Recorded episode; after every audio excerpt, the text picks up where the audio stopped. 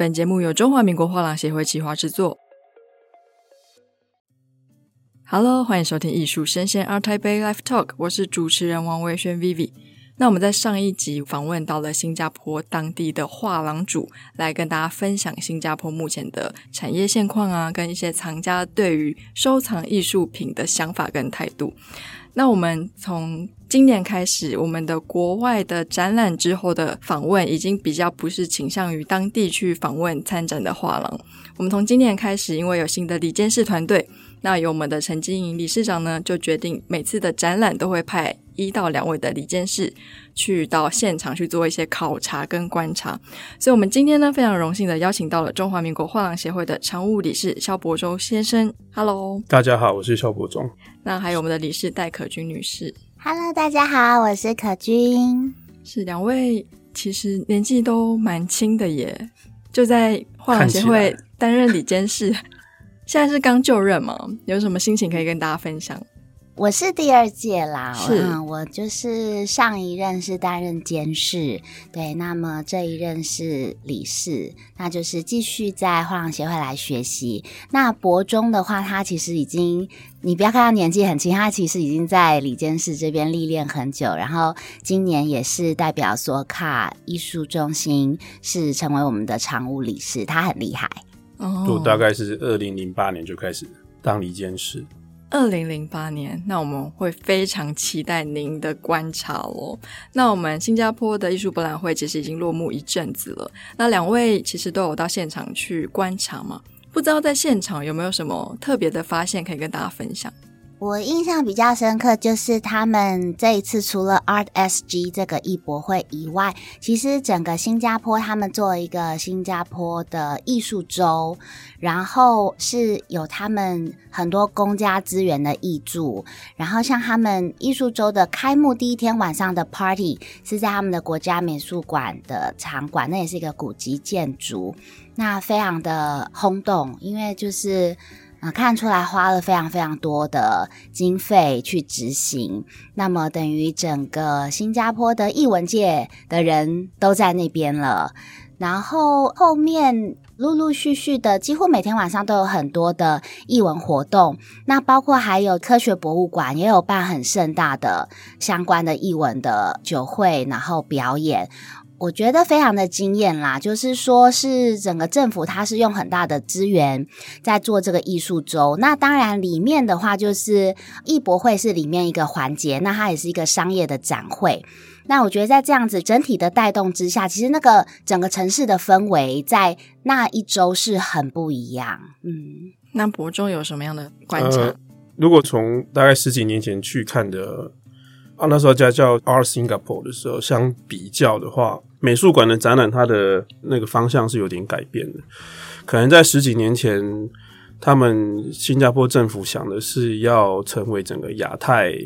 整个艺术的一个中心，所以他那时候找了深美术馆的那时候卸任的馆长叫蓝条史生吧，就去当他们的。好像是当新加坡美术馆的馆长之类的，我记得没错的话，可能经过这几年陆续实验下来，他发现如果要站在整个亚太的这个位置来说，它可能力有未逮，就是可能成不了什么太大的气候了。所以这一次从他美术馆的展览开始看，我觉得是他开始把他的聚焦缩在以东南亚为主，因为整个东南亚的市场来说，因为它的。经济发展应该还是最好的，就是以商业这一块的话，所以他想要当东南亚的一个主要的领头的国家，不管在艺术啊各方面，这个意图是挺明显的。所以可以看到他的展览里面的内容，基本上都是以环绕东南亚这个区域为主。那刚可君有提到说是美术馆的展览。可能他提供了一些酒水啊，什么活动办得很好。那这个要回到就是台湾，因为台湾比较还是偏向，我觉得是公务人员的心态。他觉得就是他平平安安的每一年度过一年，然后时间到了就下班，然后时间到了就退休。大概跟会愿意或是说有资源去跟上级单位争取到资源，然后去统筹各个美术馆之间的活动，或者是说跟 RSG。这个艺博会，他们串在一起，我就会想到最重要就是四个字嘛，就是官商勾结。所以他们会不会愿意帮民间的团体？就假设是画廊协会或者是其他画廊组想要办这个画廊周的时候，他们愿不愿意提供相对应的协助？这个我在那一天的当下，我就有一些想法，这样。所以其实还是很需要一个总统筹。嗯嗯，对。而且我想要补充一下，刚刚就是陈伯中的这样子观察，其实他们那个 RSG 啊，它是一个外商嘛，嗯，好，外商的一个展会公司。可是这一次在新加坡政府也有得到一些补助跟资源，对不对？因为新加坡政府想要做这个博览会的意图一直都很明显，他从之前的 Art Singapore 那时候。办了几届，然后结束，变成叫 Art Stage。嗯，Art Stage，他也拿到政府很多的经费嘛，然后最后又办不起来，才轮到这个 RSG，最后现在来接手。所以政府经济起来了之后，他想要在文化方面获得一些话语权的意图是很明显。你看他从一开始 Gillman Barracks 那个整个画廊区，一开始我记得是有些国际画廊是不用钱就可以进驻，第一年是免。租金可以进入的，嗯，然后到最后这些画廊大部分都撤离的，剩下就几家，我记得就欧塔这种，大概就剩一两家还一直都在，所以表示其实当地的市场也没有大家想的这么好。嗯，可是如果新加坡政府他真的想要扶植他们的艺文产业的话，我觉得最直接的手段应该就是直接降他的税，因为其实在新加坡做艺术品交易的税是蛮高的，我记得是九个 percent 嘛，对，九趴。是，那我听那天后来我们最后一天有去拜访新加坡的画廊同业嘛，那、嗯、他们也感觉，就政府好像也没有特别的支持本地的画廊，就是他可能还是更多是面向他觉得国外的画廊可能够带来的效益比较高。当然税是一个问题啦，因为就九个 percent 就是摆在那里，台湾也就才五个 percent 而已。嗯，对，所以虽然说他进出。可能相对资金比台湾还要自由一些嘛，但是税就是还是高了一点。是，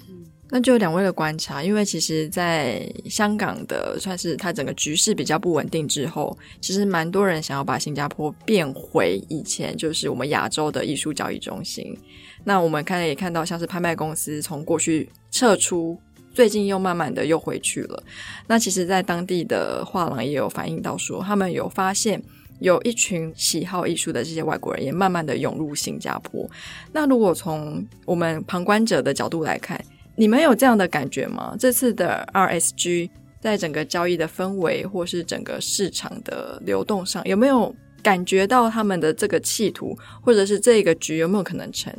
其实我跟 p o 都觉得，新加坡它藏家结构来讲的话，还是以外地为主啦，外地客人为主。因为它的这个城市的特性啊，它本来就是吸纳很多的国际的人才，然后还有就是东南亚，不管是印尼或者是菲律宾这边很多的收藏家，其实他们也在新加坡是活跃的，因为他们在这边也有制产等等。对，那么新加坡他们本身真正当地的收藏家来讲，在整个结构里面算是比较看的不是那么的明显，嗯。如果要跟香港比的话，我觉得香港的位置目前还是取代不了，因为我们毕竟不是住在那里啊，所以我们只是因为艺博会去，然后看，然后购买，然后付完钱，东西就取走了。但它的优势就是进出税务的部分就是零嘛，那就明摆着就是很方便。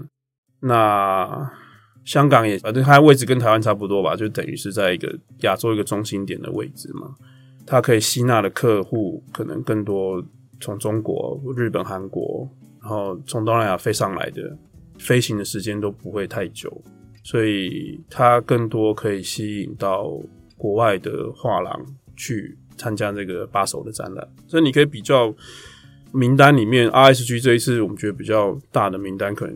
第一个是 Gagosian，第二个是 YQ。除此之外，可能就都是亚洲的画廊比较多，所以会觉得那。名单其实就代表了这个艺博会，或是说这个当地市场的一个状态。是，那因为我知道中华民国画廊协会是一个非常算积极进取哦，非常积极去国外考察，然后从国外的艺博会去学一些好的优点，然后看到别人的缺点也会拿来做自身的形式。那不知道两位这次到了新加坡的艺术博览会的现场，整个氛围不管是硬体或是软体服务等等，跟我们的台北艺博而台北之间的比较，有没有感觉到什么差异？差异，我觉得。因为画廊协会是画廊们组成的艺博会，嗯，所以他有有时候在服务方面的细节，或者是展商上面的挑选，那衔接上就稍微会弱一点。因为我们摆明的就是画廊协会所办的台北艺博会，盈利或者是服务，并不是这个艺博会的主要宗旨啊，主要宗旨就是。要开这个艺博会，然后让画廊协会的成员们来参加，所以他的目标或是他想要的追求的，跟其他的艺博会的方向就会不太一样。我们只是想要让画廊们来参加，但是我们更多方面是，不管是客户的服务，或者是参加画廊们的筛选，可能就是稍弱一点，就是、稍弱一点。嗯，对，就是名单上的挑选，因为我也试着在。RSG 的时候去跟那一些参展画廊，希望他们来参加台北艺博嘛。那当然，他们第一个就是说，以整个品牌效应来看，他们会觉得台北当代还是品牌的效果比台北要高。那为什么会让人家有这种感觉呢？不是单纯的说，因为他们的 director 是外国人，所以就有这个差别。应该为什么会有这个差别？是我们就李监事，或者是理事长，或者是现在的。总监就是艺术博览会的总监，必须要去想的，怎么样把我们的品牌的认知提高到稍微接近一下台北当代，而不是说只是让人家觉得我们就是一个当地一个 local 的一个博览会。这就是我觉得我们需要改变的地方。那可君觉得呢？我觉得他们那个 RSG，因为他们跟台北当代是同样一个主办单位，嗯、主办单位嘛，嗯、对，所以那个感觉就是还蛮像的啦。然后，因为新加坡本地他们当地的画廊来讲的话，其实他们不像我们台湾，就是说画廊其实是都有悠久的历史。这样，他们新加坡其实相对来讲都是。规模稍微小一点，所以这次没有看到非常多新加坡当地的画廊。那有的的话，也是国际画廊，它在新加坡的分支这样子。对，嗯、所以等于说，嗯，我觉得在 RSG 可以看到的是比较国际化的画廊品牌跟风貌啦。对，那相对来讲，新加本地的东西比较没有看到。嗯，可是新加坡本地的这些画廊，他们的东西，我们反而是说，在这个艺术周的期间，我们就也去走访新加坡当地。像刚刚有提到，就是他们吉尔曼军营区这边就是一个算是有一些画廊的集中的地方嘛，走进去那边看。那么在 RSG 的话，就比较没有看到那么多的当地特色的东西，这样。其实他们画廊区展的还是。东南亚艺术家为主了，也没有什么新加坡艺术家。从我那时候入行的时候，就其实人就比较少，因为我觉得艺术家应该会在越艰苦的环境里面，他们的创作会越被激发出来。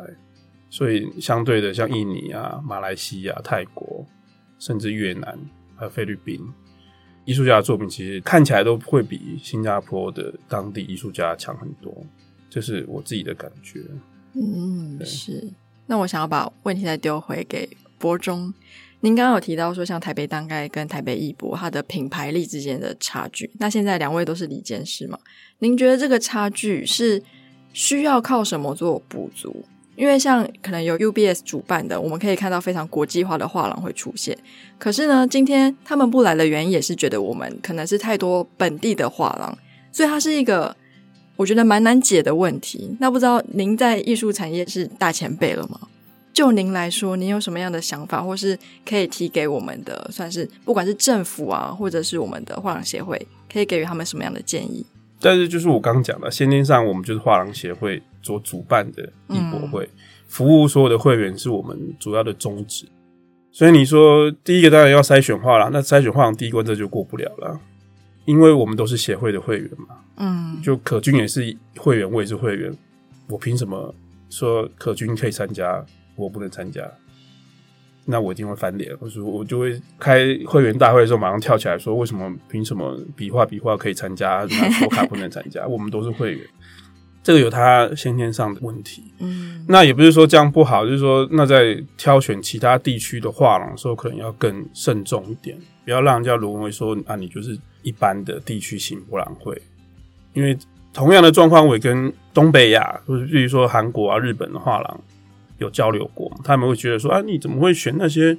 在他们本地就是觉得还一般般的一些画廊？嗯、那我是参加八手的画廊，我为什么要跟他们一起展？哦，就是他们觉得他们自己的品牌的地位会被模糊掉，因为你怎么会去跟其他画廊参加一个同样阿泰配的话，他们觉得这个品牌定位不太对，所以他们宁愿不参加，或者是选择参加。他们觉得品牌效益比较好的台北当代，了解。那像这次大家去了新加坡嘛，我有去到现场，我也看到他们的用色基本上都蛮大胆，比较鲜艳。那不知道就两位的观察，您觉得台湾的藏家如果有一天想要去参加东南亚地区的艺博会，在新加坡的 RSG 的展会上，他们可以找到他们喜欢的路线的藏品吗？新加坡那边参展的。画廊其实他们很多带的都是属于比较东南亚的风格，对，东南亚的艺术家，或者是说他的作品是跟南亚的，其实也蛮多的啊，就是印度的也有，对啊，那这跟新加坡它整体的文化走向定位也有很大关系。就像刚刚博中讲的，其实他们的美术馆就是想要把东南亚这边的艺术文化的话语权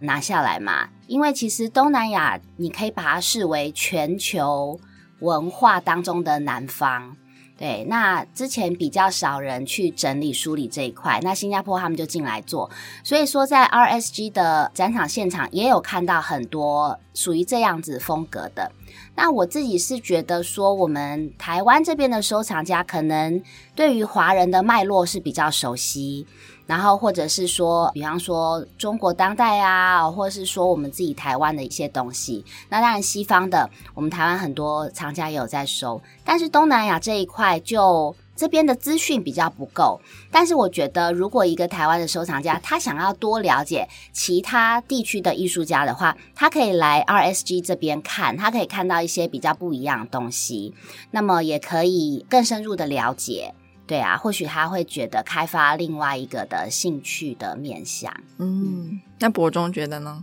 因为我觉得艺术本来就很全面了，不要说因为就只接触你熟悉的，或是你觉得现在很重要的艺术，就其实到处看也是很重要。比如说像他们这一次刚好趁着这个艺博会，他们办了一个跟南美洲的展览，就是他们是东南亚，然后对标到南美洲。我觉得这个展览就很有趣，因为你。其实，在亚洲你不太会看到南美洲的作品。嗯，当然，艺博会是很商业啦，就是藏家们去看，可能第一个就是这个东西能不能赚钱啊，那么就是反正就是怎么样都是那么未来性啊，大家都谈了这些。那我会觉得说，反正新加坡也不远，就四个小时的飞机嘛，其实你就当做去看，我觉得会有很大不同的视觉上的冲击啦。你会觉得说，哎、欸。跟我们现在看到东北亚或是就是大陆、台湾、日本、韩国这种的东西颜色有很大的不同，因为他们还是稍微因为受西方的影响稍微多一点，因为印尼啊那些都曾经是殖民地嘛，所以他们更多是接受到西方那些作品的影响或者艺术家，所以我觉得蛮有趣的，跟当地的文化在融合起来，就会觉得说，诶，这个。跟我们常看到一些比较可爱或是比较好看的作品会不太一样，所以我是建议有空是都可以去看。是，那其实最近文化部也推出了黑潮计划嘛，那主旨就是希望台湾的画廊可以把台湾的艺术家带到国际展会，那也有鼓励大家就是等于是带整个团队一起去跟不同地区的画廊或美术馆交流的计划。所以如果说作为一个画廊主，以你们这次的整体观察跟与当地的美术馆、画廊交流的结果，你们会推荐我们台湾的展商到新加坡去参展吗？如果是考虑到现在文化部有补助的话，嗯，其实是可以试试看的。其实这个问题应该更有资格回答是曾经去参加过 RSG 或是 Art Singapore 那些画廊，你可以问他们为什么现在有的不参加了，那有的有参加，那参加的原因是因为他们带了艺术家可能跟东南亚的客户的熟悉度比较高，所以他们就是东南亚客户可以买单，所以他们才有这个资金继续支持他们去参加 RSG。所以刚回到你刚说的，就是如果会因为黑潮的计划，其实是我可以建议更多台湾的画廊可以先试试看跟本地，就是新加坡当地的画廊合作，因为它可能成本没有那么高。那接着才是去参加艺博会。嗯，那可君呢？因为我自己就是二零一六年的时候，我去参加过 Art Stage，但是后来就比较没有，因为我那一次。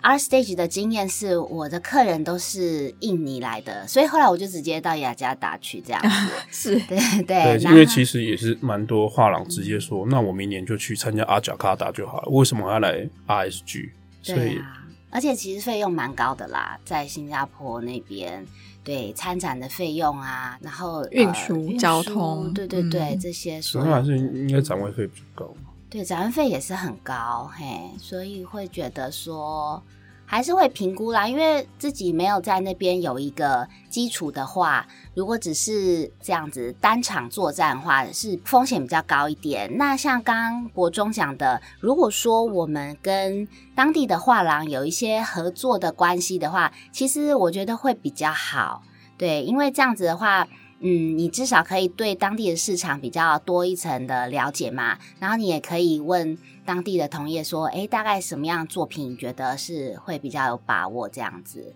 对，嗯，那像这次的实地考察，就是实际接触新加坡当地的画廊，或者是画廊协会，或是博物馆，以台湾的画廊来说，要跟他们产生一些合作关系，会不会有什么阻力，或者是需要克服的难题？克服难题当然。要进美术馆可能比较难，是可能要找到他们认可的策展人，然后他们策展也认可你艺术家的作品，我觉得才有机会。听起来他们大概都是提前好几年就在做这个计划，不会是说我今年提，我明年就可以去美术馆，这个机会比较少，对，这个不太切实际。嗯、所以你说黑潮三年，希望可以延长，可能要延长才有比较大的效果啦。只不过我相信政策刚推出的时候，一定都会有一个所谓的试水温期，要在短时间内先来测试一下。因为我今天给你一个限制的期限的时候，大家可能会比较踊跃的参与。那这些样本数多的话，我也比较好做一些，就是。但因为美术馆相对还是他们需要的筹备时间比较长，那不可能三年之内就你要做一个展览就可以做得出来。就是你要在美术馆展，美术馆也是赌上他自己的名声。如果你的展览的质量或是效果受到批评，或是怎么样的话，对他们形象也是一个损害。是，他们也不见得因为说你有钱，他就要给你展。你看他们晚会都办成这样，他们根本不缺钱。是，那就两位的经验来说，我们节目的最后，我们能不能各推荐一个博览会，让这些想要到国外去？开启他们的国际市场的画廊，一些建议，可以各推荐一个你们觉得 CP 值稍微比较高的博览会给大家。以展商的角度，我是没有自己去参展过，但是会去看，就是香港 Art Central，然后一些同业也会觉得说，那个是去尝试进入香港市场的一个呃一个起点，这样，对对对。嗯对啊，而且因为香港那边很多中国大陆的收藏家嘛，那可能在沟通上面呐、啊，还有很多文化方面，我们会比较习惯，比较融合这样。嗯哼，那博中呢？呃，